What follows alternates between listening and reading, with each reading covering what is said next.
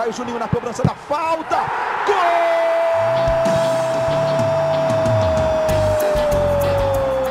Está entrando no ar o podcast. Sabe de quem? Do Vasco! Do Vascão da Gama, do Gigante da Colina. É o GE Vasco.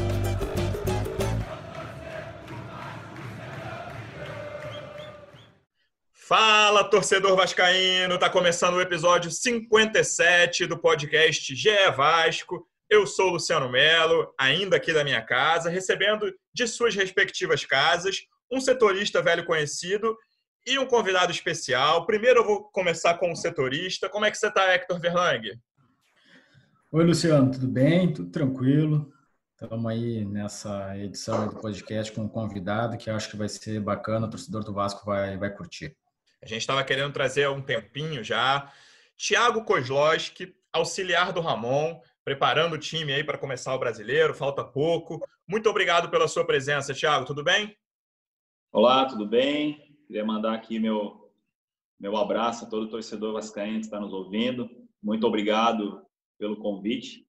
Né? Estou muito feliz de estar aqui com vocês também. espero aí poder responder todas as perguntas e poder desejar aí um excelente ano para o Vasco também.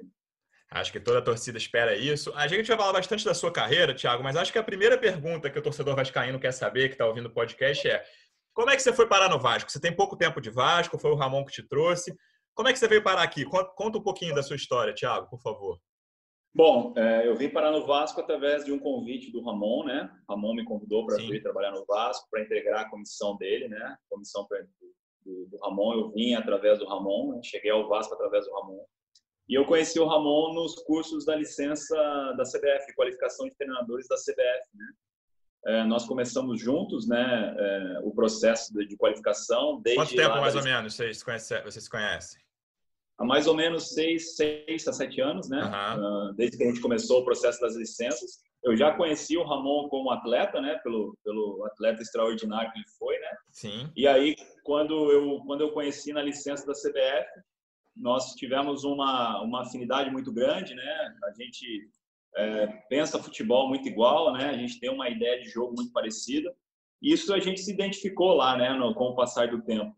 E quis o destino que, no decorrer da, das licenças, nós fizemos a licença, nós terminamos a licença B juntos e depois fizemos a licença A e a licença Pro juntos, né? Sim. Esse período aí foram quase quatro anos e mais uma vez eu falo do destino, a gente sempre caía no mesmo grupo, uhum. sempre estava junto, né? O que aumentou muito mais ainda a nossa amizade e que culminou aí com, com o convite para poder estar tá trabalhando com ele, que me, me deixa muito feliz.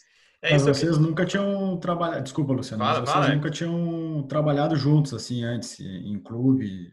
É a primeira não, vez. Não, não, foi a primeira vez, foi aqui no Vasco. Inclusive, é, o que me deixou muito feliz, porque essa é uma oportunidade muito grande na vida do Ramon, né? Um cara que ganhou tudo no Vasco, um cara que tem um nome muito grande no Vasco, é um ídolo, né? Então a gente sabe da responsabilidade de você comandar um time do tamanho do Vasco, né? Mas eu fiquei muito feliz com o convite. Eu acho que isso é sinal que o Ramon enxergou em mim alguém que realmente possa ajudá-lo nesse, nessa, nesse grande desafio e eu espero responder aí da melhor maneira possível, corresponder para ele da melhor maneira possível e da maneira que vem sendo, né? Acho que a gente tem uma, uma sintonia muito legal, né? O Ramon é um cara muito generoso, né? Um cara que tem muito conhecimento e a gente vem se dando muito bem aí durante os, os trabalhos e, se Deus quiser, isso vai refletir na nossa equipe para que a nossa equipe possa realmente performar dentro de campo e conseguir os resultados que a gente espera, né? Uma pergunta que eu gosto de fazer, Thiago, principalmente para quem está no primeiro trabalho em um clube grande, aí seja, seja jogador, seja técnico, seja auxiliar, é assim, como é que foi? Onde você estava quando você recebeu o convite para trabalhar no Vasco? O que passou pela sua cabeça nesse momento? Você lembra dessa hora exata? Sim, lembro. Eu estava na Austrália, né? Que na verdade, na verdade, é, antes de eu, eu tinha, tinha recusado duas, duas, equipes grandes do Brasil para ah, é? trabalhar. É. E aí eu achava que não era hora de sair ainda, né?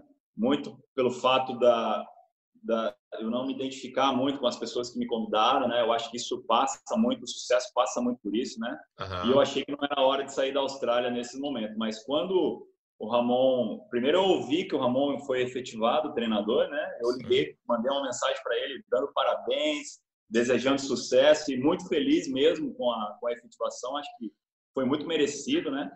E nem imaginava que a gente que ia sair o convite, né? E um dia eu estava em casa e a, e a Austrália para o Brasil são 13 horas de diferença, né? Então, provavelmente era na parte da manhã na Austrália. Uhum. Quando surgiu a ligação do Ramon é, me falando que, que ele foi efetivado, que a primeira pessoa que ele pensou fui eu, é. ele gostaria de contar comigo. E aí a felicidade foi grande, cara, porque é, aí sim encaixou dentro daquilo que eu, que eu pensava, né? Um clube que eu gostaria muito de trabalhar, que eu queria trabalhar, e com uma pessoa também que eu queria muito trabalhar.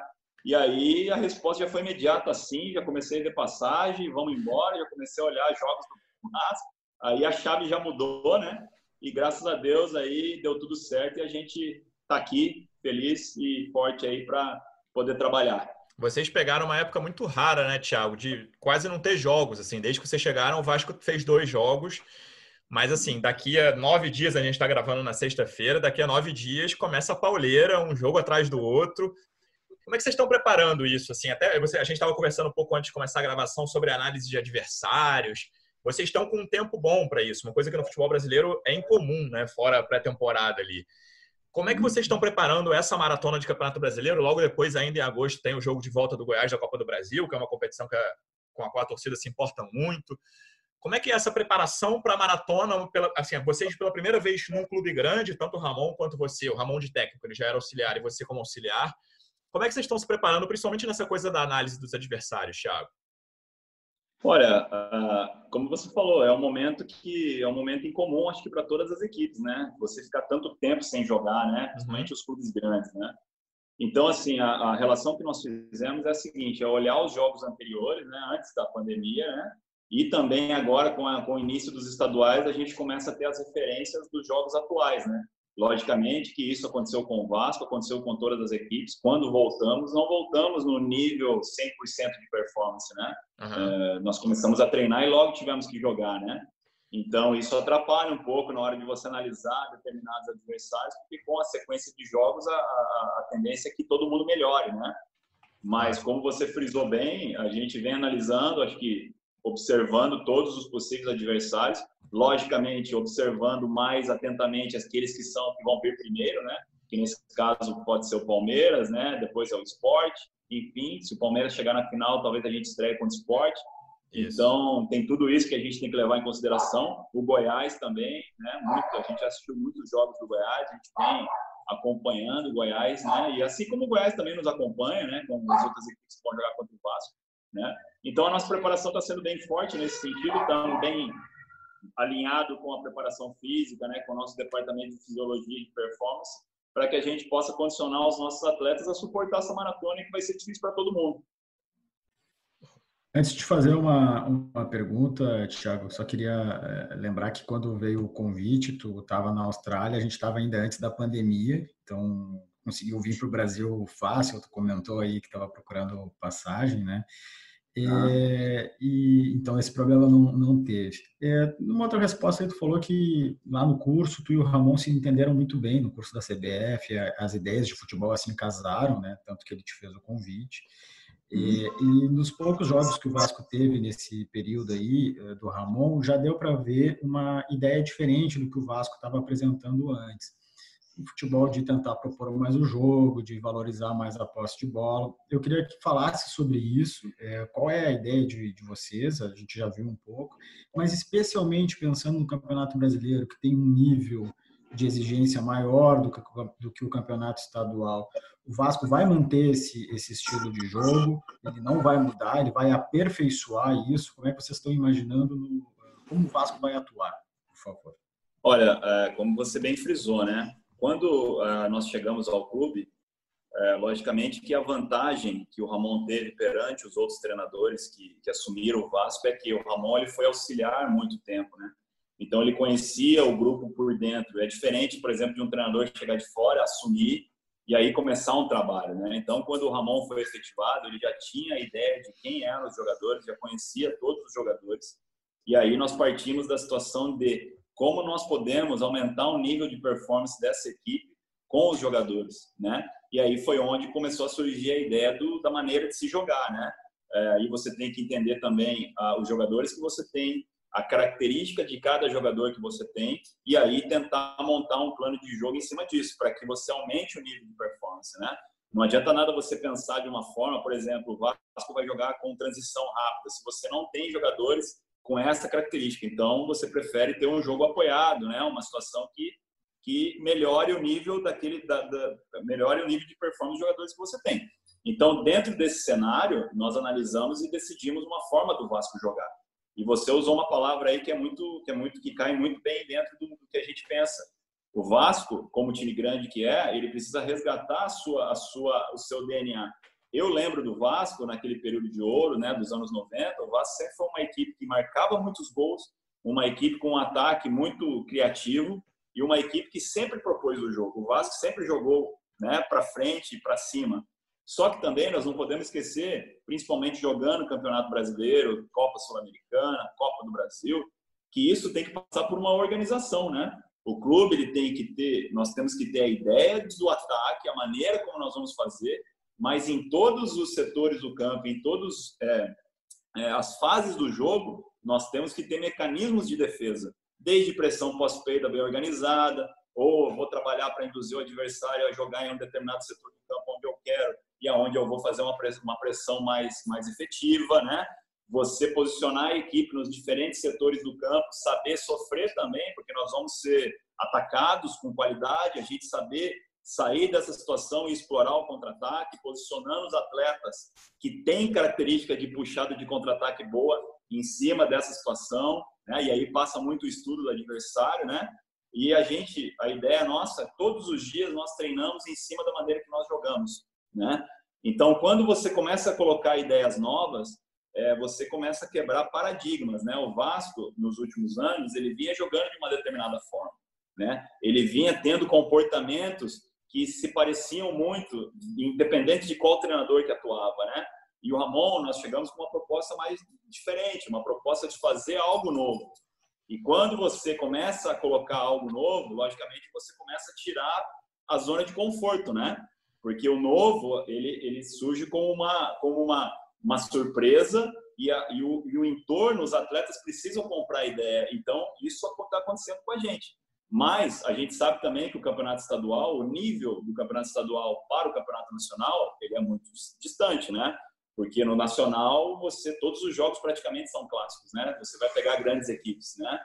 Então a ideia do estadual para a gente foi ter uma análise daquela ideia de jogo, né? E em cima disso ir aperfeiçoando a cada dia. Mas é, dentro daquilo que eu e o Ramon a gente pensa, a gente tem um estilo de jogo que o Vasco vai implantar, né?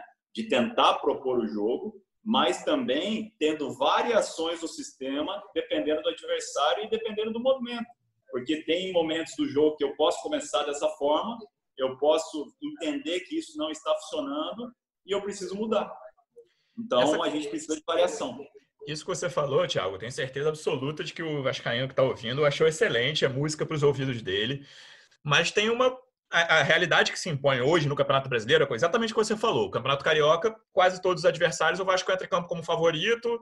Tem um que o Vasco entra como azarão claro hoje, e Botafogo e Fluminense está equilibrado ali por exemplo, na primeira rodada, como você falou, se o Palmeiras não for para final do, do, Paulista, o Vasco já encara o Palmeiras fora de casa, que é diferente da segunda rodada, o Sport em casa, né? O Sport em casa, claro que o Sport não é o Macaé nem o Madureira, mas é um jogo que o Vasco precisa se impor para é um jogo que na tabela o torcedor olha e fala, cara, eu preciso, o Vasco precisa ganhar os três pontos aí. O Palmeiras fora é diferente. E vocês, nessa, nessa implantação de um novo esquema, de os jogadores comprando a ideia, me parece assim, não só pelos dois jogos que o Vasco fez, mas por todas as entrevistas, me parece que esse, essa compra está acontecendo, os jogadores curtem essa ideia, os jogadores querem entrar em campo assim, mas tem uma realidade que é, Vasco vai enfrentar um time fortíssimo, um dos, certamente um dos três ou quatro favoritos ao título brasileiro, fora de casa. Tudo bem que fora de casa esse ano é diferente que não tem torcida, mas o estádio no qual o Palmeiras está acostumado a jogar. O que isso muda? Para dar esse exemplo muito claro, as duas primeiras rodadas de Palmeiras e Esporte, o que isso muda na cabeça de um planejamento de forma de jogo do treinador e de seus auxiliares? Olha, logicamente que o Palmeiras, eu concordo com você, é, é um dos favoritos ao título, né? O Palmeiras está aí brigando para ser campeão paulista, tem um grande treinador e um grande elenco, né? Com várias opções, né? Mas assim, é, a gente pensa muito é, no nosso estilo de jogo, né? Porque assim, se você for para jogar com o Palmeiras e você pensar apenas em se defender, você vai perder. Uhum. Fatalmente, o Palmeiras vai te amassar lá e você vai perder. Então, a nossa análise do Palmeiras ela passa onde há os pontos fortes, onde há os pontos fracos.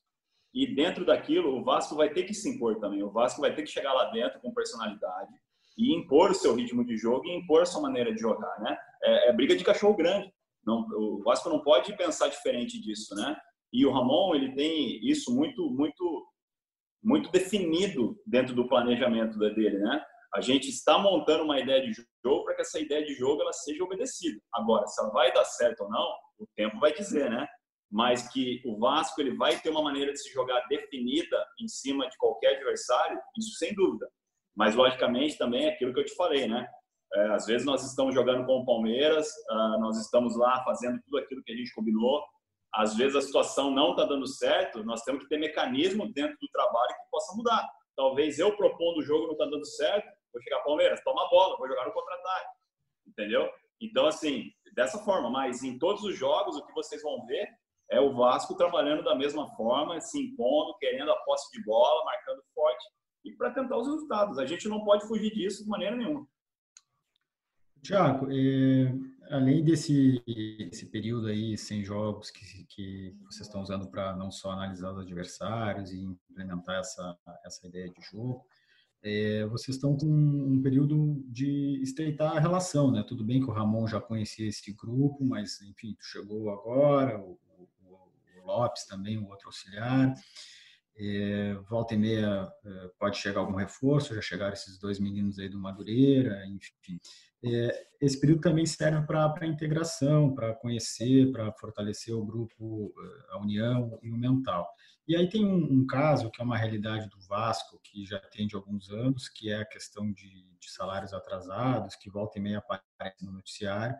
Imagino que para ti essa seja uma realidade nova, porque na tua experiência anterior na Austrália, suponho que isso não deva acontecer, mas o grupo do Vasco já deu muitas demonstrações assim de, de conseguir é, deixar claro que isso incomoda, mas que isso não afete o, o trabalho e o desempenho. Como é que vocês estão conduzindo isso? Como é que é essa realidade é, para ti, que é nova, mas enfim, é, no Brasil ela acontece não só no Vasco, como em outros clubes. Como é que vocês estão lidando com essa situação às vésperas aí do, do Campeonato Brasileiro? Olha, realmente é uma situação que eu acho que não é só o Vasco, mas vários clubes do Brasil estão passando por isso nesse momento, né? É um momento difícil para todos, né? Onde a gente tem que começar, principalmente os clubes, a achar alternativas para que mantenham a folha de pagamento em dia e consigam pagar os seus atletas, né? Mas como você bem mencionou, é, em nenhum momento eu senti esse tipo de situação atrapalhar o treinamento dos atletas ou a performance deles dentro de campo, né? Os atletas do Vasco, assim, se eu posso falar 100%, os caras são muito focados, eles são muito trabalhadores e realmente são assim atletas que querem honrar muito a camisa do Vasco, né? e a gente tem muita confiança na diretoria, né? A, gente, a diretoria sabe que o sucesso, a performance, ela passa também pelo lado financeiro, né? Você, o cara receber em dia, ter a tranquilidade que está tudo bem com a família, isso, isso passa pela performance. Então, a nossa diretoria vem trabalhando forte, Ramon sempre está antenado com tudo que está acontecendo, né, para que isso não chegue dentro de campo. Até agora não chegou e acredito que não vai chegar, né, porque os nossos atletas eles sabem que, que chegou lá dentro de campo nós temos que nos doar e deixar a carga da nossa diretoria para que isso seja resolvido da melhor maneira possível é, eu tenho certeza que isso está sendo porque é, é, já vem sendo feito acordos, né? A diretoria já vem colocando tudo em ordem e, se, e principalmente jogando muito limpo com os atletas, que eu acho que isso é importante, né? Então, acredito que aí, no primeira oportunidade que a nossa diretoria tiver de quitar tudo, com certeza será feito. E para nós aqui do campo, não resta nada mais a fazer do que focar no nosso trabalho, né? Porque também o resultado nos ajuda nessa, nessa, nesse lado financeiro, né? Quanto mais o clube tiver vitórias, quanto mais o clube avançar, mais receita vai entrar. Então é uma essa essa essa é uma situação que a gente tem muito muito a gente é muito consciente disso, né? Mas a confiança na nossa diretoria e nos nossos atletas é inabalável. Isso eu tenho certeza que vai ser resolvido aí num curto espaço de tempo. Você falou que a diretoria joga limpo. Esse contato com vocês é frequente sobre esse assunto, Thiago, da diretoria com o grupo de jogadores e comissão técnica? Isso rola direto ou de vez em quando? Como é que é? Olha, é, geral, assim, eu posso te falar isso Você muito, viu com, muita, com muita tranquilidade, porque a nossa diretoria sempre está em contato com a comissão técnica, sempre vem expondo, desde a, da, das situações boas até os problemas, né? o nosso capitão Leandro Castan, ele é o elo, né? Ele sempre está em, em, contato com, com o André Mazuco, né? Sempre o André está dando os feedbacks para ele de como as situações estão indo. Nosso vice-presidente, nosso vice-diretor de futebol também, o vice-presidente, o nosso próprio presidente sempre está presente nos treinos, né? Eu estou no Vasco há praticamente dois meses, eu nunca vi problema nenhum, né? Em todos os feedbacks que eu recebi, sempre muito claro, muito transparente, então, assim, eu não vejo problema nenhum e confio muito que isso aí não vai ser um empecilho, isso não vai ser um fator que vai fazer o trabalho ter sucesso ou não. Como eu te falei, ajuda se tudo estiver em ordem, mas com o grupo de jogadores que nós temos, eles já deram a prova aí que isso aí não abala mesmo a nossa performance lá dentro. Então, a gente está muito feliz aí com isso. Tiago, queria que tu falasse um pouquinho sobre como é a, a tua rotina. Até a gente, antes de começar a gravar, estava trocando uma ideia e pô, tu chega cedão lá, é, pode, pode se dizer que é um dos primeiros a chegar e um dos primeiros, um dos últimos a ir embora, tipo é, goleiro quando, quando tá treinando. É. Como é que é, a tua organização, o teu dia a dia, como é que planeja o treino, enfim, queria que ele explicasse um pouquinho como é que é o teu trabalho. Legal. É, eu chego praticamente às 7 horas da manhã no clube, né? É, a gente já vai para o nosso. Todo dia, não, não, importa se o treino é de manhã ou de tarde todos os dias, né? Acho que acho que a, o sucesso ele passa muito por uma rotina, né? Uma rotina que você coloca como uma rotina vencedora, né? Então eu eu aprendi dessa forma e eu levo isso em todos os segmentos da minha vida, sabe? Então eu procuro chegar cedo, sete horas é o meu horário, né? Dependendo do trânsito agora, que até me assustei um pouco, que o rio começou a rodar de uma forma normal e aí eu comecei eu tive que sair mais cedo aqui da minha casa, né? Mas eu chego ou 7, 7 15 eu já estou dentro do clube é, eu faço o relatório do treinamento anterior né, para mandar para o professor Antônio Lopes, para que ele, é, ele possa direcionar esse relatório para toda a parte diretiva do clube, para que eles fiquem sabendo o que vem acontecendo dentro do campo, né? Aí a gente já começa a analisar o treino do dia anterior, é, não analisar de novo, a gente analisa de novo, né? Porque esse treino é analisado no dia. Então eu reviso o treino do dia anterior para que todos os detalhes que nós pegamos, já discutimos com o Ramon, realmente não escapou nada, né? Aí já começamos a planejar o treino do dia, porque esse treino já vem sendo planejado dentro do microciclo, mas o planejamento é o encaixe das peças, é, se tem jogador no DM, se o jogador vai ser poupado ou não, né? É, a, a, dinâmica do treino, né? Por exemplo, o preparador de goleiro, o goleiro vai aquecer aonde, é, é parte de fisiologia se está tudo ok, parte de hidratação se está tudo tranquilo. Aí a gente vem para o almoço, retornamos, a gente já vai para o campo arrumar tudo para esperar os jogadores, né? Então o treino demora mais ou menos uns 45, 50 minutos para ser armado, né? Com todas as marcações, enfim, posicionamento de câmera, tudo, né? E aí começa o treino. O treino acaba por volta de 5, 5 e meia, né? Quase 6 horas, se estender um pouquinho mais. Nós voltamos para a sala de análise, o material já está disponível, a gente analisa o treino, assistimos a todo o treino, já começamos a taguear pontos positivos, pontos negativos, daquilo que é, nós precisamos melhorar. Já começamos também a separar os vídeos individuais que vão ser mandados aos atletas e eu separo, é, junto com o Ramon, de dois a três atletas que nós vamos conversar de forma individual, se assim for necessário, né? E, e aí, a partir daí, nós vamos para a análise do próximo adversário também, né? Assistindo, por exemplo, o Palmeiras jogou, né? O, Corinthians, enfim, esses nossos que são os próximos adversários. Nós procuramos assistir os jogos e aí é, o dia acaba, é, mais ou menos sete e meia, oito horas da noite. Nessa tua rotina, Thiago, claro que assim, tem jogador que você já conhecia, o Cano, o Castan, vários outros. É, eu queria saber se teve algum jogador que te surpreendeu positivamente quando você começou a trabalhar assim, você falava, cara, não conhecia tanto ou tinha ouvido menos? Teve alguém que te chamou mais atenção assim nesse dia a dia desde que você começou a trabalhar no Vasco? Olha, é, teve alguns. É, eu vou começar a, pelos goleiros, tá? Uhum. É, me surpreendeu muito positivamente o Fernando Miguel, pela seriedade, pelo entendimento que o Fernando Miguel tem do jogo. Acho que o Fernando Miguel aí, quando parar de jogar, provavelmente ele vai ser como o caminho que eu e o Ramon fizemos, né? Uhum. Vai vir para a área técnica. E também me surpreendeu a qualidade dos goleiros da base do Vasco, né? Lucão, é, Jordi, é, Alex, Cadu. Nossa, o Vasco acho que tem goleiro aí para 50 anos, né? De, de, qualidade, assim, né? Os goleiros são muito bons.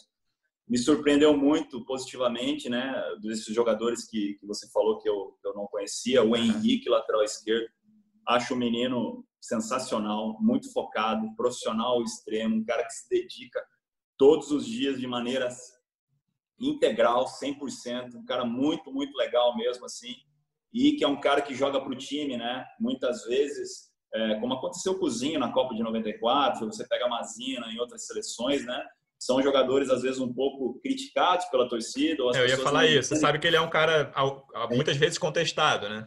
É, mas é um cara que joga para o time, é um cara que é altamente é, é, importante dentro de um sistema tático, né? Então, assim, é, é, isso que eu admiro muito nele, né? Ele sabe o papel que ele faz. Às vezes é um papel que não agrada todo mundo, uhum. mas para quem o conhece, para quem sabe qual é a função dele dentro de campo, é um cara sensacional, né? Outro, outro também que, que, que me encheu os olhos assim de ver jogar, né? É o Thales, né? Um menino que o Thales, assim, logicamente ele está voltando de lesão, né? É, e agora ele está retornando, né? Na confiança dele, mas é um, é um, é um jogador assim que você vê ele fazendo coisas no treino que você fala assim, nossa, se tivesse jornalista aqui hoje, é, ia parar, né? Assim, e a gente tem muita expectativa no Thales que ele, ele recupere a forma, que ele recupere a, a, a, o nível de performance que ele tem. Muito confiança também, né, Thiago? Com ele, eu acho confiança. que ele perdeu um pouco da confiança pelas lesões, sim, sim. né?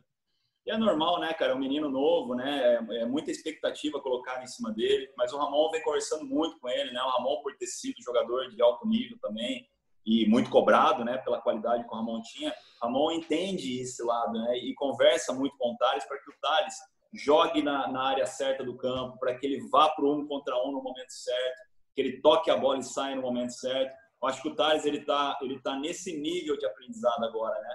é, não querendo apenas, ah, eu tenho que ser diferente, eu tenho que resolver, toda hora eu tenho que driblar. Não. Ele tem que saber a hora de usar o talento dele em prol do time e principalmente em direção ao gol, né? Que vai fazer a diferença para ele. Então, é, dentro desse, desse contexto aí, foram os jogadores assim que, que eu gostei muito de trabalhar, né?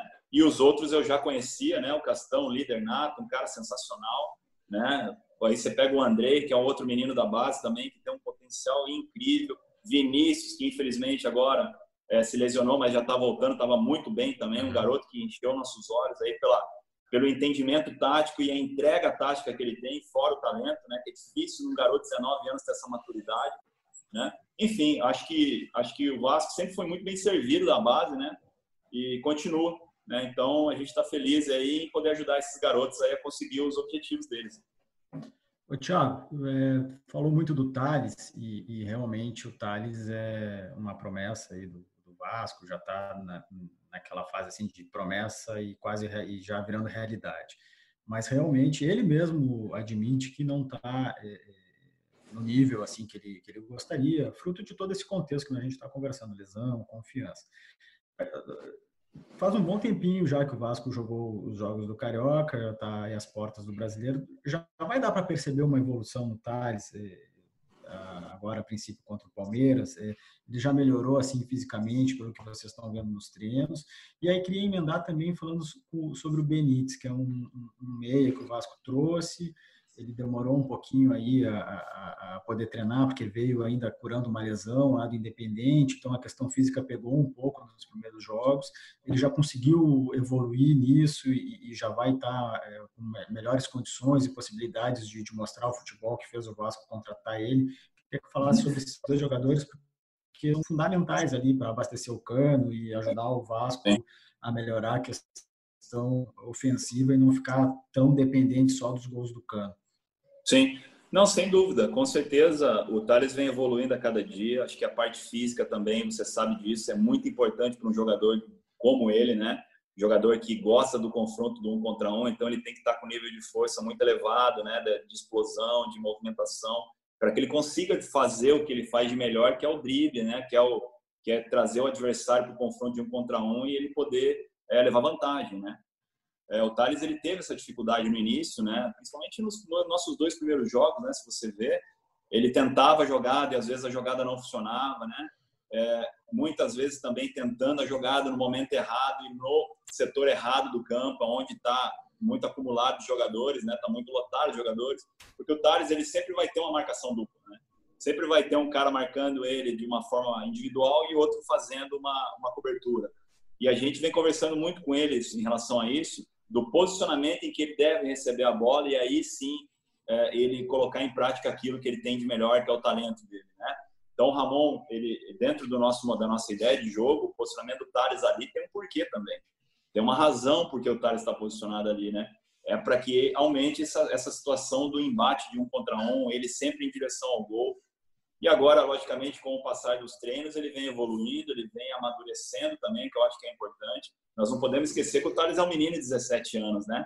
É um garoto que jogou 11 jogos no profissional e se transformou hoje na maior promessa do Vasco, né? Então, esse, esse peso e essa responsabilidade, por melhor staff que você tenha, por mais que você trabalhe a cabeça de um atleta, é difícil, mexe, né? Então nós temos que ter tranquilidade com ele também, para que chegar na hora, garoto, faz o que você sabe fazer de melhor, siga as instruções que o Ramon passou para você e seja feliz, que nós vamos te dar suporte aqui, nós vamos estar junto com você. Principalmente os jogadores mais velhos ajudam muito o Thales, né? A gente conversam muito, sempre estão, ali junto com o Thales. E eu acho que agora, provavelmente, amanhã nós vamos jogar com volta redonda, ele já vai fazer um bom jogo. E, do ponto de vista físico, né, que isso vai refletir na questão técnica dele. E aí, se a estreia vier contra o Palmeiras, eu tenho certeza que o Thales já vai estar no nível de performance já quase daquilo que ele demonstrou no, no ano passado, né? Isso que a gente espera dele, né?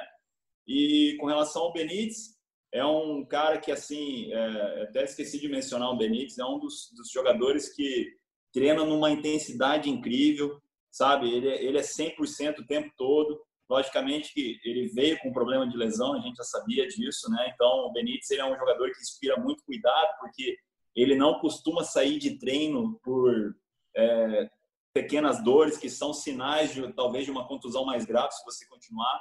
Então a gente sempre fica muito muito de olho no Benítez, né? Olha, pô, sentiu, ah, professor, eu tô com uma dorzinha, mas eu quero treinar, não, Benítez, vem aqui, vamos levar você na fisioterapia, calma, né? Que é um jogador que ele treina com muita intensidade, né? E é um jogador importante dentro do, do nosso contexto, né? Que é um jogador meia, um jogador armador, um jogador que vai chegar perto ali do, do, do Cano, do Thales, enfim, abastecer o nosso, o nosso ataque, né? E ele vem evoluindo, né? Todo vem baixando o percentual de gordura, melhorou muito esse quesito, né? Vem melhorando muito fisicamente e a gente espera que pelo menos aí para a estreia do brasileiro ele esteja aí quase na, na, sua forma ideal, né? Porque eu acho que nenhum clube vai entrar com os jogadores 100% na na forma, né? Pela, até pela questão de tudo que nós conversamos aqui. Mas ele vem evoluindo bem e, e, e a gente espera que ele possa aí demonstrar o futebol que o trouxe ao Vasco, né? Thiago, quando eu te perguntei os jogadores que te surpreenderam, quase todos que você citou são da base, né? Você mesmo falou, cara, a base do Vasco sempre foi muito forte. Queria saber como que é essa conexão. Se... E assim, tem a ressalva importante de que a base está parada desde que, vocês, desde que você chegou no Vasco. Como é que é isso, assim, de conversar no momento atual sem jogo de base, falar, cara, tem um lateral? Como é que isso aí? Pô, eu ouvi dizer que aquele volante é bom, e aquele ponta? Como é que é essa conversa com a, as categorias de base do Vasco que tanto uhum. ajudam o profissional nos últimos anos e desde sempre? Então, se fosse num contexto normal, é, se a gente chegasse ao Vasco e tivesse tudo normal, com certeza eu seria uma das pessoas que estariam assistindo os treinos da base ali quase que diariamente, né? Estaria acompanhando os jogos, estaria de olho nos jogadores que tem lá. É, eu, particularmente, assim, desde que eu cheguei ao Vasco, eu tive muito pouco contato com o pessoal da base, porque a base estava, estava parada, né? Isso. O Sub-20 voltou agora essa semana, eles, eles já estão é, fazendo exames médicos, né? Mas a gente já tem tudo monitorado, os jogadores assim de destaque, né? Que, que, que existem no Sub-20, né? Que são possíveis jogadores que podem vir a subir ao profissional aí num, num espaço de tempo, né? O Ramon Você recebeu esse relatório, vocês têm isso tudo ali?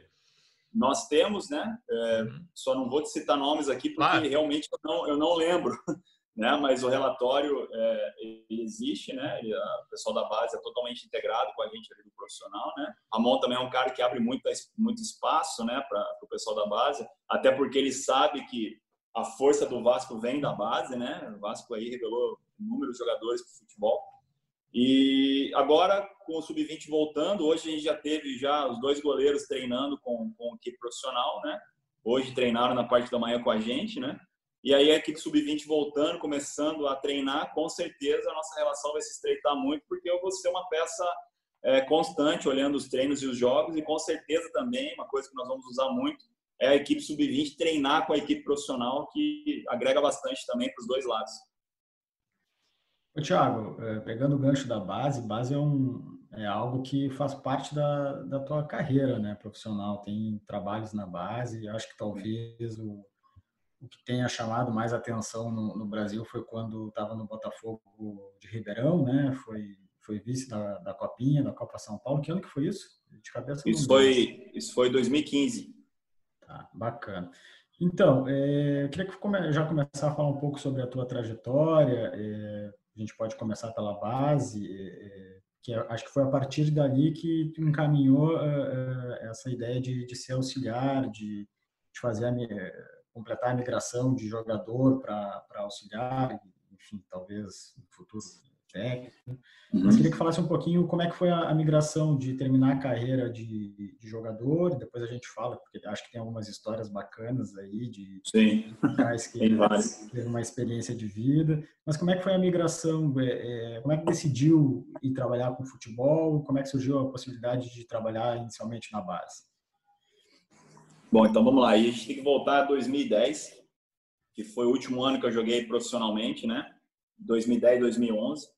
Eu estava no Olé Brasil de Ribeirão Preto. Qual era, qual, qual era a tua posição? Jogava com? Eu era zagueiro central. Bacana. Até pela altura, né? 1,94. ou era zagueiro goleiro, né? Mas era, aí... era, aquele, era aquele zagueiro que tinha um pouquinho de técnica ou era mais na questão física, em posição Não, física? eu era zagueiro técnico, porque a maioria dos clubes que eu jogava, eu, eu trabalhava como líbero, né? Hoje não existe mais essa posição, né? Que era o zagueiro que se transformava em volante quando se tem a bola, né? E jogava atrás da linha de defesa para fazer o suporte da, da, das coberturas, né? Legal. Fiz muito isso. Para falar em termos de Vasco, você era mais Mauro Galvão do que o Divan, então, Thiago? Ah, não, nem se compara. Era não, estilo de jogo, não tô comparando, ok? Se você era tão bom quanto o Mauro Galvão, que aí né, não, fica não, difícil. Eu seria vindo pro Vasco. É. Não, eu era, eu era assim, eu era um estilo, é, gostava de sair jogando, mas também, é, na hora que precisasse ser zagueiro, zagueiro, não tinha vergonha de mandar a bola para fora do estádio. Nenhum pudor em fazer isso, né? Mas é, gostava de sair jogando, né? E tinha um ponto forte a bola aérea, né? Até pela altura então, é, gostava muito da, do jogo aéreo, né? E aí eu, eu em, 2000, em 2010, 2011, eu estava no Brasil, né? E era um clube muito bem estruturado, né? Com um centro de treinamento top, inclusive a França fez toda a preparação para a Copa com a gente lá em Ribeirão Preto, né? Um centro padrão FIFA, um dos melhores do Brasil. Uma grande empresa comprou essa equipe e ela formou um, um, um departamento internacional que foi denominado Olé Academy, e aí, com o passar do tempo, eu já estava pensando em parar de jogar, né? Eu já tinha, eu tinha contrato, mas eu queria parar de jogar. E aí, eu tinha contrato, e essa história é engraçada, porque eu estava cansado da rotina do futebol, eu falei, não quero mais treinar, tô cheio de dor, cirurgia, eu quero fazer outra coisa na minha vida. E fui fazer uma entrevista para ser gerente de uma loja de sapato. e o meu... Lá em Ribeirão mesmo? Em Ribeirão, que o meu cunhado, que o meu cunhado arrumou para mim. É, e eu com contrato. Então, acabou o treino, eu não falei nada para ninguém, fui pro shopping fazer a entrevista, né? Aí cheguei lá, o cara, que é o gerente lá, perguntou sobre a minha carteira de trabalho. Quando apresentei minha carteira, tinha 15 clubes lá, né? Ele começou a folhear e começou a dar risada, né?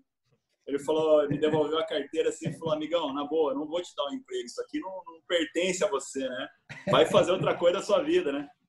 Poxa, eu saí do shopping assim, desolado, cara, porque eu não queria mais é, jogar futebol e ninguém ia me dar emprego, né? Eu tava ali com meus 29 para 30 anos, 29 para 30, eu falei, e agora, o que eu vou fazer da minha vida? Eu tava desolado, aquele dia morreu para mim. Fui para casa, né? Quando deu umas 6 horas da tarde, meu telefone toca, era o presidente do Olé Brasil, que era o Maurício Penha na época. Aí eu falei, pronto, agora vou, meu, vou rescindir meu contrato, os caras, os caras sabendo que eu fui fazer entrevista. Aí eu atendi, o presidente falou, Tiago, onde você tá? Eu falei, tô em casa. Ele falou, pode vir no clube? Eu falei, posso. Peguei o carro, fui no clube, já pronto para rescisão. Falei, vamos me mandar embora, né? Hoje eu fico sem emprego. Hoje eu tô ferrado, né? Ele virou para mim e falou assim, Tiago, você sabe que a gente abriu o departamento aí de futebol internacional, você é um atleta que, que já fala outro idioma, na época eu já falava inglês, a gente gostou muito do seu perfil como capitão da equipe aqui e eu queria que você treinasse a seleção sub-14 do Cazaquistão que está vindo para o Brasil. Aí isso era uma terça-feira. Eu falei, presidente, quando que eles chegam? Chega quinta. Então, assim, Só isso, quer mais nada não, presidente? Quer mais nada. Então, você imagina a minha situação. É, eu saí, eu parei de jogar na terça-feira, na quinta-feira eu tinha 26 meninos sentados na minha frente, assim, e esperando, né? E eu, e eu tremendo mais que eles, né? Porque eu falei, agora, o que, que eu vou fazer, né? Enfim, essa foi a, a, minha primeira experiência como técnico, né? Que durou três anos, né? Eu formei esses garotos e depois o clube que a federação me convidou a ir trabalhar no Cazaquistão, e aí já é uma outra história, que eu fui como treinador da equipe profissional, e depois eles me convidaram para assumir a seleção sub-20 para fazer todo o ciclo olímpico, né? Mas aí essa do ciclo olímpico eu recusei porque eu já tinha acertado na Austrália. Enfim, e aí é, a minha trajetória começou aí. Aí quando eu assumi essa, essa função de treinador, na semana seguinte eu já entrei na faculdade de educação física, né? Aí me formei em bacharel, porque eu achei importante dentro da minha profissão, é, eu enumerei quais são as qualidades que um grande um grande profissional do futebol precisava ter para ser um profissional de alto nível. E aí a faculdade, o ensino superior passava, depois passavam as licenças, né, as qualificações da CBF, eu tenho da, da, da FC também e fui fazer o curso em nível superior da língua inglesa, fiz na faculdade de Queensland, né, da, da University of, of, of Queensland, na Austrália, e me formei na língua inglesa, porque eu acho que o profissional que, que queira trabalhar no Brasil em alto rendimento, como uma equipe como o Vasco, amanhã ou depois você está disputando é, competições internacionais, você tem que saber se comunicar com o árbitro, saber se comunicar com os outros jogadores, né? E isso eu acho que o inglês é fundamental, né? Então, o processo de evolução ele nunca para, né? Então, eu venho tentando aí me qualificar da melhor maneira possível para também atender as expectativas do nível onde eu estou, né? Então, a minha carreira começou aí. Depois eu fui, né? É, fui convidado para o Botafogo de Ribeirão, tive no Atlético de Pernambuco, onde a gente conseguiu o acesso à primeira divisão. No Botafogo, eu fui coordenador geral das categorias de base e treinador no processo de intercâmbio, eu coordenava toda a parte de metodologia de treino e treinador. Cazaquistão, treinador da equipe profissional do, do UFC Astana 64 e depois do Baiterek. Fui o treinador mais novo a jogar a primeira divisão dentro do leste europeu, né? Estava com 29 para 30 anos. E, meu, aí viajei muito, né? Porque como você comandava a área internacional, tinha ano que eu viajava para 11 países, 12, dependendo mas viajava bastante vendendo a metodologia, né? Então isso me deu uma bagagem muito grande de conhecimento, né? Então, assim, resumindo, resumindo, é isso. E como é que era a comunicação no Cazaquistão, Thiago? Você falou bastante comunicação, era inglês, o pessoal entendia, como é que era? Não, na verdade lá eles tinham muita restrição em inglês, né? Porque o Cazaquistão ele era, ele era fazia parte da cortina de ferro, né? Então, ele era da União Soviética, ali, da Rússia, né? Então, ali se fala o russo, né? E o cazaque.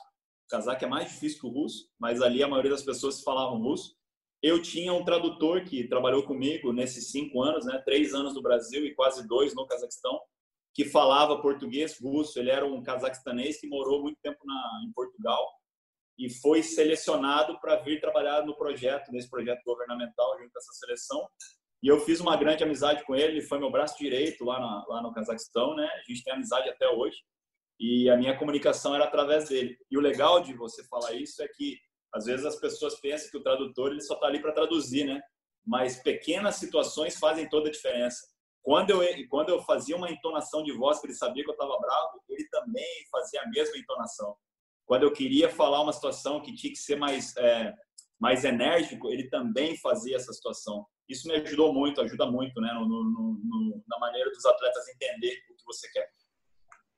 Mas essa situação aí do, do Cazaquistão, dessa seleção sub-14, eles vieram para o Brasil e, e, tu treinou eles no Brasil, não foi? Foi, eu treinei eles ah. durante três anos. Quando esses garotos fizeram 17 anos, o contrato era de três anos para esse grupo, né? Aí no final do terceiro ano nós já renovamos um outro contrato para mais três anos para vir outro grupo, né? E aí seria eu também que uh, uh, eles fizeram a exigência que seria eu que tinha que treinar esses meninos. Só que o governo achou por bem, porque a ideia inicial era o seguinte: era formar esses garotos. Esses garotos chegavam no Cazaquistão e eles eram emprestados. Eles eram, eles tinham um contrato com o governo, eram emprestados para todas as equipes e aí iam, iam servir a seleção. No meio do processo, o governo mudou de ideia. Ele falou: eu vou montar o meu time. Ou eu vou pegar um time e vou fazer, vou patrocinar esse time que eu quero. Eu não quero separar os meninos. Eu quero deixar os meninos no mesmo time. E aí foi quando eles fizeram o convite para que eu fosse o treinador dessa equipe. E aí tem outro, outro engraçado também, porque eles vieram no Brasil e me fizeram essa proposta, né? Então falou, Thiago, o seu contrato é esse, o valor que você vai ganhar é esse, lixo é isso, premiação é isso. A única coisa que a gente não quer é que você caia para a segunda divisão, né? Falei, tudo bem. Falei, eu vou poder levar três atletas mais velhos, sim, vai poder levar, espinha dorsal você leva. Mas os meus meninos tinham 17 anos, eu tinha 18 meninos de 17 anos. Quando eu cheguei no Cazaquistão, pra, a gente estava se preparando para viajar para a Turquia para fazer a nossa pré-temporada em Antalya, porque no Cazaquistão estava menos 32 graus negativo. A gente tinha que ir para Antalya, que é onde estava mais é, ameno a temperatura, né? Eles me chamaram na sala de novo e falaram assim: ó, mudança de plano, nós estamos sofrendo muita pressão da federação, muita situação, você tem que ficar entre os quatro, senão não renova o contrato lá no Brasil. Só isso. Aí, só isso.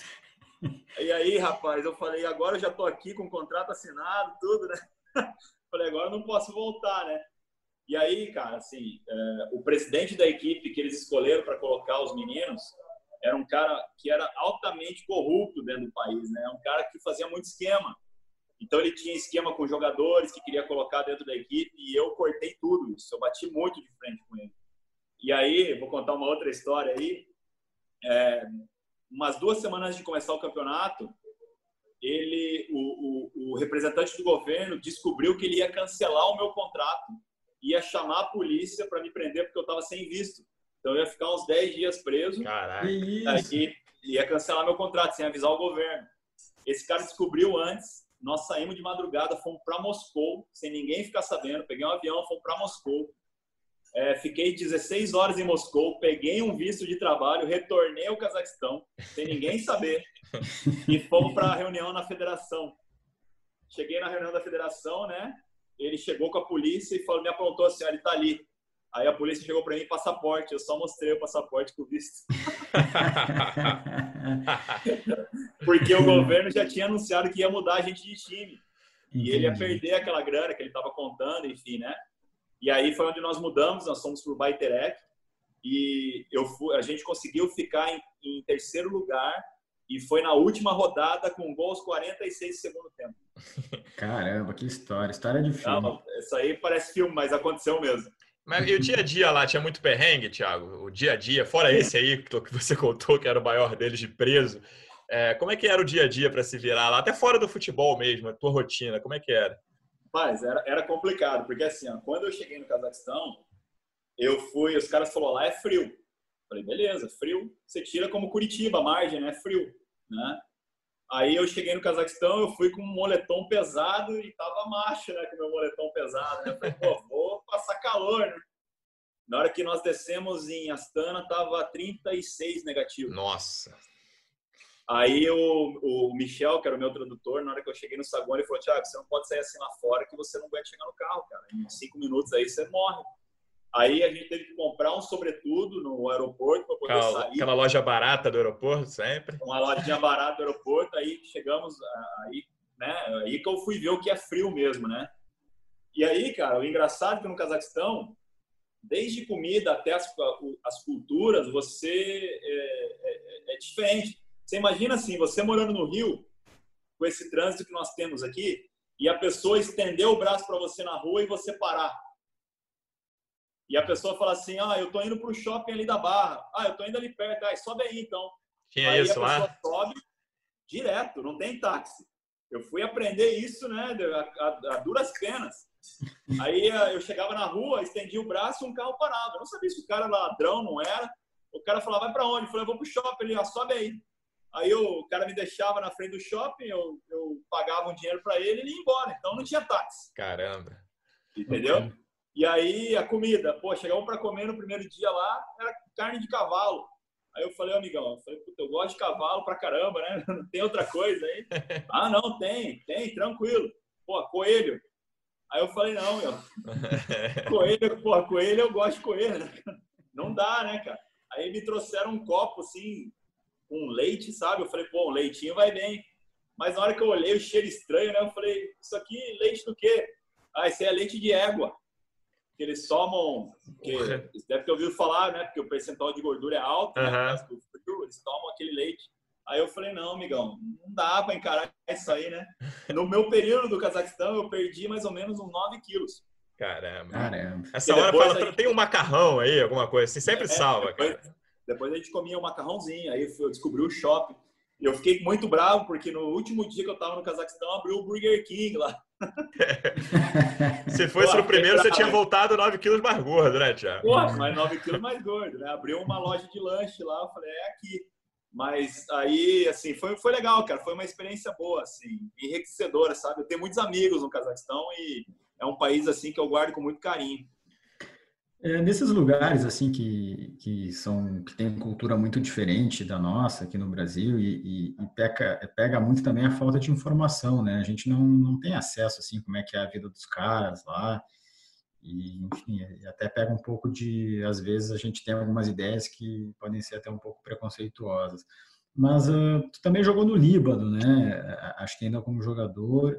E tem eu não sei direito a história, por isso que eu vou te perguntar. Teve um lugar que tinha um camarada que meio que era terrorista, alguma coisa assim. Como é que é essa história, Thiago? Tô meio que era terrorista é uma boa descrição. É. Não, vou, rapaz, vou te contar essa história. Essa história aí foi assim. Eu, às vezes eu conto para os meus amigos, os caras assim, eles falam, não é possível, cara, mas aconteceu mesmo. Eu fui jogar no Líbano e quando eu cheguei no Líbano, eu, eu sabia o nome do meu time, né? Eu chamava Al Ahly. Beleza. Naquela época a internet ainda não era essa potência que era. Qual era o ano disso? 2006. E aí a gente entrava no Google ali e tal, né? Ó, o time briga para ser campeão. Pô, legal. Vamos pro Líbano, vamos pro Líbano. Cheguei em Beirute, tinha lá os caras me esperando, falando para mim, Thiago, você vai assinar o contrato? Ah, o presidente vai te esperar. Falei, tá bom, vamos lá. Me levaram, cara, e aí, sabe aquelas novelas que você assiste, que você vai entrando naquelas vielas, assim, aquelas ruas apertadas, cheio de prédio, assim, né, cara, que você não tá entendendo nada, né? Aí chegamos na frente de um muro alto, assim, um monte de cara armado, metralhadora, tal, em cima do muro. Eu falei, bom, tem o CT, né? Aí entramos, né? Aí vem um senhor, cara, ele era barbudo, tava com turbante cinza e óculos. Ele me recepcionou, falou bem assim, welcome, me deu três beijos, que lá eles cumprimentam com... Esse não estava armado, pelo menos. Não, esse não, mas o entorno estava. Ele falou, oh, Tiago, seu contrato está ali, é, se qualquer coisa que você precisar, você fala com esse senhor aqui, que é o, que é o supervisor, é, você vai para o hotel, é, só te peço uma coisa, não perca para o Al-Ansar, que é o time de lá. Eu não entendi nada. Beleza, presidente tal, vamos, vamos, assinei o contrato, me levaram para o hotel. No trajeto que eu estava indo pro hotel, tava cheio de outdoor, só que tava em árabe, com a foto desse cara que eu tinha que eu tinha conhecido. E eu falei, pô, o cara que te deu os três beijos. Né? O cara que te deu os beijos. O cara que me deu os beijos. ah. Aí eu falei, esse cara deve ser importante, né? Cheguei no hotel, a recepcionista falava inglês. Aí tava um calendário no hotel, chama, chamava Beirut Golden Plaza esse hotel. É um calendário com a foto desse cara em árabe. Aí eu olhei para ela e falei assim: quem que é esse aqui? Ela falou: você não sabe quem ele é? Eu falei: não, quem? Eu acabei de conhecer esse cara. Ela falou assim: esse aí é o Hassan Nasrallah, líder do Hezbollah. Hezbollah, para quem não sabe, é igual Al-Qaeda, Sendeiro Luminoso, é uma organização terrorista, né?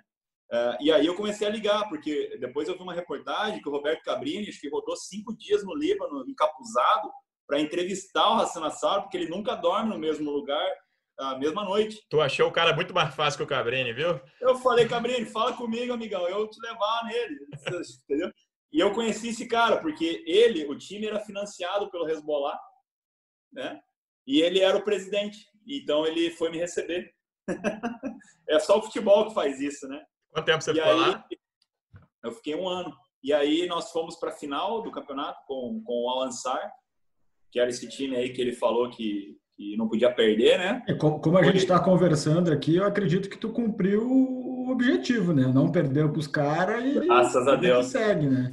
Aí nós, nós conseguimos o objetivo, né? É, não perdemos, só que aí, eu, é, depois que acabou tudo, eu estava no hotel esperando o dia para vir embora para o Brasil. A minha passagem estava tipo uns seis dias, né, para esperando ainda para vir embora de férias. Eu tinha renovado o contrato. Aí, a, era umas três da manhã, a recepcionista liga no meu, no meu quarto e fala assim: Tiago, pega documento, dinheiro e sai para rua que eles vão atacar. Eu falei: quem vai atacar, minha filha? Ele falou: o Hezbollah vai atacar. Entrou em guerra com o governo porque o Líbano é dividido entre muçulmano e católico, e cada lado tem o seu presidente, e cada lado tem o seu exército, na época, né? Agora não sei como é que tá. E aí, eu falei assim, mas por que a rua? Ele falou, porque os mísseis vão mirar o prédio, né? Porque eles queriam pegar o Hassan Nasrallah e querem pegar o presidente lá, então vem pra rua. Eu lembro que eu peguei minha mochila, coloquei meu passaporte, eu tinha acho que 6 mil dólares, eu coloquei na, na, na, embaixo da palmeira do meu tênis e fui pra rua. 1,94 passou para 2 metros de altura, né? É, fui para rua, cara. E aí Só com esses começou, dólares aí. Começou os bombardeios, começou os bombardeios, e aí os, eles miravam mesmo os prédios, era aqueles mísseis Tomahawk, que é o, o míssil que ele entra no prédio e explode quem está dentro. Ele não, ele não bate e explode, ele entra e explode, né? E aí, quando eu fui para o aeroporto, que para pegar o meu voo, os tanques tinham fechado o aeroporto, os caras fecharam, falou agora não passa ninguém. Eu falei, meu amigo, pelo amor de Deus, deixa eu ir embora, sou brasileiro. Aí o soldado virou para mim e falou assim, Thiago do Al Eu falei, sou, cara. Ele falou, você tem uma camisa aí? Eu falei, tenho. A única camisa do time que eu joguei que eu não tenho. Eu peguei a camisa, dei para ele, ele falou, ah, pode passar que tem um voo que vai sair para Itália agora. Boa sorte. E aí Caramba. cheguei no Brasil, cara. Caramba, cara. Cheguei no Brasil. Nessa Essa época história... tu, tu tava sozinho lá, não tava com família. Sozinho, cara. Eu fui o primeiro católico a jogar no ar. Só jogava muçulmano. E aí eles me adotaram, né? Assim, eu era muito bem tratado. A única coisa que eles falaram para mim é que eu não podia usar nada que mencionasse os Estados Unidos. Bandeira, nada que isso aí era era era para eles era o fim, né? E uma curiosidade é que todos os atletas que jogavam no Al e muçulmano, que não tinha atleta que não era da, da, da religião lá que eles seguiam, né? Eles tinham uma espada e uma metralhadora tatuada no braço, que era o símbolo do, do Hezbollah. Caramba. Você, nessa, voltando para o Olé Brasil, você chegou a trabalhar com, com garotos do Benin também? Sim. Como é que era essa, um essa relação? Então, o Benin, para quem não sabe, foi o país que mais deu escravos para o Brasil. Né? Exatamente, está né? na costa atlântica ali da África, bem na altura ali Exato. do Nordeste brasileiro. Isso, é um país pequenininho, né? E aí a gente teve uma parceria com o governo brasileiro através da, da Itamaraty, né? Enfim, da Agência Brasileira de Cooperação. Nós fomos convidados aí ao Benin para fazer um, um trial, né? uma selecionar 22 atletas que iam ficar 22 anos treinando no modelo Olé Brasil. E esses atletas iam servir a seleção do Benin no futuro, né? E aí, rapaz, chegamos em Cotonou, capital, é, Cotonou naquela época ainda estava em guerra civil. Nós chegamos lá, escoltado, né? Os caras até a tampa me armado. Me assustei muito naquele dia. Falei, putz, né? Daqui para a gente ir embora é rapidinho, né? Uma bomba, um carro bomba, qualquer coisa. Né? Mas enfim, fomos. É, fomos ao estádio, tinha mais de 500 garotos já pré-selecionados. Imagina, a gente tinha que tirar 22, né? E aí, durante o processo de treino, aconteceu uma situação que mexeu bastante com a gente lá, que foi que é, o treino estava rolando, né? E os africanos muito intensos, né? Corriam muito, muito fortes. Eles não estavam nessa pegada, né? E, inclusive, fez até a gente se questionar, será que erramos a mão, né? Ou não? Mas um treino tranquilo, né? Aí deu um intervalo para água, e nisso estava ministro da defesa, ministro não sei das quantas deles, tudo assistindo o jogo lá, embaixador, nosso embaixador do Brasil lá também. E aí eu peguei um menino pelo, pelo braço, falei assim, com o meu francês ruim, né? Falei, ó, é, como é que tá aí, né? Você salvar, salva bem? Ele falou, ó, Thiago, hungry, fome. Aí eu falei, vocês não comeram? Ele falou, não, nós não comemos. Faz dois dias que a gente não come. Falei, sério, Caramba, cara? cara? Paramos o treino na hora, falei pro embaixador, o Monsi tava ali, falei, embaixador, enquanto não regularizar essa situação, não tem mais treino, né? O nosso presidente estava lá, o Maurício Penha também concordou. Aí, beleza, parou o treino, esse garoto me pegou pela mão e falou assim, professor, eu posso te mostrar o que a gente come aqui no Benin? Eu falei, pode. Aí ele me levou para fora, assim, cara. E aí eu fui com os caras armados, assim, né? É, é, porque tava tendo guerra, né? E aí ele me tirou lá fora, ele pegou terra, misturou com uma farinha, com água, fez um bolinho de terra. Ele falou: ó, a gente deixa isso aqui no sol e a gente come isso. Bolinho de terra. Caramba. E eles comeram aí, isso. Cara, aí, como é que foi nessa hora do treino? Eles deram, chegaram a dar uma alimentação razoável para eles? Não, aí cancelou o treino. Aí na, no mesmo dia já já mandaram macarronada, mandaram tudo para os meninos, né? Aí, beleza. Aí nós selecionamos os 22. Que o ruim dessa seleção foi cortar os que não iam, sabe? Imagino, cara porque é, é, a gente sabia da realidade. E aí, quando esses garotos chegaram no Brasil, né, eles chegaram é, altamente desnutridos, né, porque não tinham alimentação adequada de atleta, chegaram com, com, como é que eu vou dizer, com uma falta de higiene, né, pelo fato deles não terem os recursos adequados lá. E aí o nosso grupo, é, quando eles chegaram, né, chegaram na hora do jantar, e aí o Olé Brasil tinha aquela mesa farta, né, com alimentação para atleta, dois tipos de massa, três tipos de carne, arroz, feijão, salada à vontade. E aí, na primeira refeição, nunca vou me esquecer, cara, porque eles fizeram aqueles pratos enormes e, e você via que alguns comendo até com a mão muito rápido, né?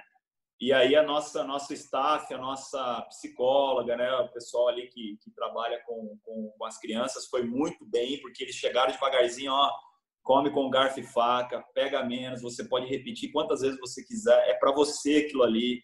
Nós ensinamos desde como fazer a barba, como fazer a higiene, escovar os dentes de maneira correta, tudo. Enfim, e esses garotos com um talento incrível, né? O projeto foi maravilhoso. Os garotos desenvolveram muito rápido, chamaram atenção, sabe assim, muito bons jogadores. E é, subiram para. A maioria dos atletas teve um ganho de quase 15 quilos de massa corporal ao final do trabalho né? Porque aí você tem suplemento, você tem academia. E foi um projeto assim maravilhoso que teve até renovação. A gente até conversou sobre renovação antes do projeto acabar. Mas o que cortou o coração foi quando eles voltaram, né? Porque eu nunca me esqueço quando nós deixamos o grupo na frente do aeroporto, né?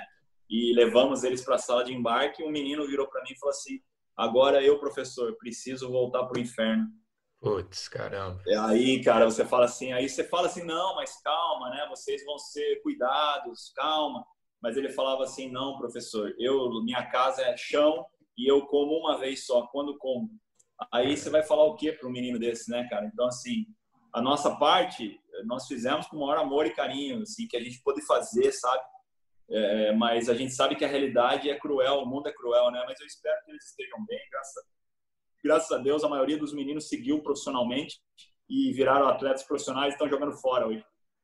Isso que eu ia te perguntar, tu, tu, conseguiu manter contato com eles? Porque, é, enfim, toda a história que tu contou, é, a gente ouvindo aqui já ficou sentido imagino a pessoa que tenha é, vivido e visto Sim. toda a situação. É, conseguiu ter contato com eles e se eles conseguiram Sim. ter encaminhamento de carreira, Sim. então? Ah, é, o governo, aí o governo do Benin também agiu é, muito bem, né? Ele, ele, manteve esses meninos juntos, esses meninos jogaram qualificação de Copa do Mundo, sub-17. É, alguns agora já servem a seleção principal do Benin e alguns também jogaram fora do Benin, né? Eu sei que tem uns três ou quatro que estão jogando na França em times de primeira divisão, né? E alguns foram para leste europeu, foram para a China, né? É, a sua grande maioria dos meninos eles estão bem. É, logicamente que alguns não conseguiram seguir, né? E aí é, espero que realmente eles estejam aí, pelo menos, com um bom emprego e, e, enfim, né? Tendo sucesso na vida. Mas a gente sabe que é difícil, né? É, a África, quem conhece, já teve nas regiões pobres, sabe que é, é bem complicado, né? Sim. Thiago, a gente já está encaminhando para o fim aqui. A gente começou com Vasco. A minha última pergunta vai ser de Vasco de novo, já agradecendo a você. Depois eu agradeço formalmente. Uma coisa que o torcedor do Vasco pergunta muito é sobre contratações. Todo torcedor, né, de todos os clubes. Como é que é esse processo? Vocês analisam possíveis jogadores, vocês comissão técnica, claro. Vocês pedem uma posição mais carente. Como é que é esse processo de contratações no Vasco atual? É, mas como você falou, né? Todo o processo de contratação ele passa pelo Ramon, né? O Ramon é o pilar principal dessa dessa dessa situação, né? Nós temos o departamento de mercado, que é o departamento onde as pessoas eles, eles procuram jogadores no mercado que interessam, que são possíveis interesses ao Vasco, né? Então esses jogadores eles são, como é que eu vou falar, filtrados e vêm para análise de desempenho. Na análise de desempenho eles já separam as características dos jogadores que nós queremos dentro do modelo, porque o analista ele sabe a maneira. Vocês conversam nós... com os analistas de desempenho? Sim, totalmente alinhado. O cara sabe, jogador por jogador, posição por jogador, é, por, por, posição por posição, quais são as características e comportamentos que o Ramon necessita, né? E aí a gente começa a olhar, né? A partir do momento que a gente acha um jogador que tem as características que o Ramon quer, esse jogador é passado ao treinador, o Ramon analisa e dá o sinal verde para a diretoria é, correr atrás, sim ou não. Em contrapartida, também a gente recebe muitas, muitos jogadores, né? De amigos, de conhecidos, né? Porque a maioria das pessoas de staff ali tem muita conexão com o futebol, né? E aí, se aparece alguma coisa interessante, a gente também manda esse jogador para o departamento de mercado para a gente saber aonde ele jogou, como ele jogou, quantos jogos fez, etc. Né? E aí chega todas as informações para o Ramon e aí o Ramon ele toma a decisão se é né, se é pertinente a gente continuar observando ou não. Vocês né? estão pedindo muita gente ou não? Olha, cara, nos últimos nas últimas duas semanas, eu acho que nosso departamento aí viu mais de 500, 600 jogadores. Assim, que isso, cara. E nós estamos vendo, assim, para mais desse número, né? E aí, quantos é, passam desses 500, 600 para essa segunda etapa, que não necessariamente vai contratar, mas quantos passam, mais ou menos? Olha, por posição, a gente enumera plano A, B, C, D e E, cinco. Uhum. Entendeu? Porque, assim, você tem que ter o plano principal, ó, esse eu quero, tal, mas se esse não dá, tem que vir para esse. Porque, assim, hoje é, o mercado está muito difícil as contratações, né? É, até pelo fato da pandemia, né? É, questão de, de, por exemplo, se o jogador é estrangeiro, a questão de visto, a questão da viabilidade financeira, todos os clubes hoje passam por essa dificuldade. Então, quando surge o interesse em determinado atleta, o clube que detém esse atleta, ele quer um algo financeiro, né? E hoje é muito difícil você fazer isso. Então, hoje os clubes estão, ó, empréstimo sem custo, vamos tentar é, ele fica cinco meses aqui, eu pago daqui cinco meses, enfim, né? É, os clubes vêm tentando negociar dessa forma, né? Então, a gente, como, como comissão, o que, que a gente tenta fazer? Tentar trazer jogadores que se encaixem no perfil do clube, que também sejam ativos do clube no futuro. Não o cara venha só jogar aqui, acaba o contrato dele e vai embora, mas que o Vasco possa ter ganho com esse atleta, né? A partir do momento que ele tenha performance, ele possa ser negociado ou ser emprestado lá na frente. Eu acho que isso a gente está sendo bastante criterioso e é por isso que você não vê é, o Vasco anunciando pacotes de contratação, essas coisas, porque a gente tem que fazer as coisas com o pé no chão, né? É, o olhar para a base, como você falou, e a partir do momento que a gente detectar as nossas necessidades, né? Aí sim é, trazer jogadores pontuais. Mas eu digo para você, repito, está sendo muito difícil o processo, mas a gente está caminhando bem. Boa, Thiago. Te desejar toda a sorte do mundo, tanto nesse processo de contratações, como na campanha do Vasco no Brasileiro, e te agradecer muito. Obrigado pela presença, Thiago. Ah, obrigado, o prazer foi meu. É, adorei conversar com vocês aí, relembrar algumas situações que, que às vezes as pessoas não têm ideia, né? Mas obrigado mesmo. Eu queria mandar um abraço a toda a nossa torcida, todas as pessoas que vão, que vão nos ouvir, e dizer que eu estou muito feliz de estar aqui no Vasco, representando essa camisa muito feliz de estar falando com vocês e desejo tudo de bom. Hector, obrigado, amigo. Até a próxima. Valeu, Luciano. Quero reforçar o agradecimento aí para o Thiago. Foi, foi muito bacana ouvir e conhecer um pouco mais. E vamos torcer para o sucesso do Vasco e para que a pandemia passe logo e a gente possa conviver não só remotamente aqui, como nos treinos e jogos, e que, enfim, assim, momento ruim passe e a gente volte à normalidade. Muito obrigado, obrigado mesmo, Thiago. Valeu, meu amigo. Pessoal, muito obrigado pela audiência. Semana que vem a gente volta. Um abraço.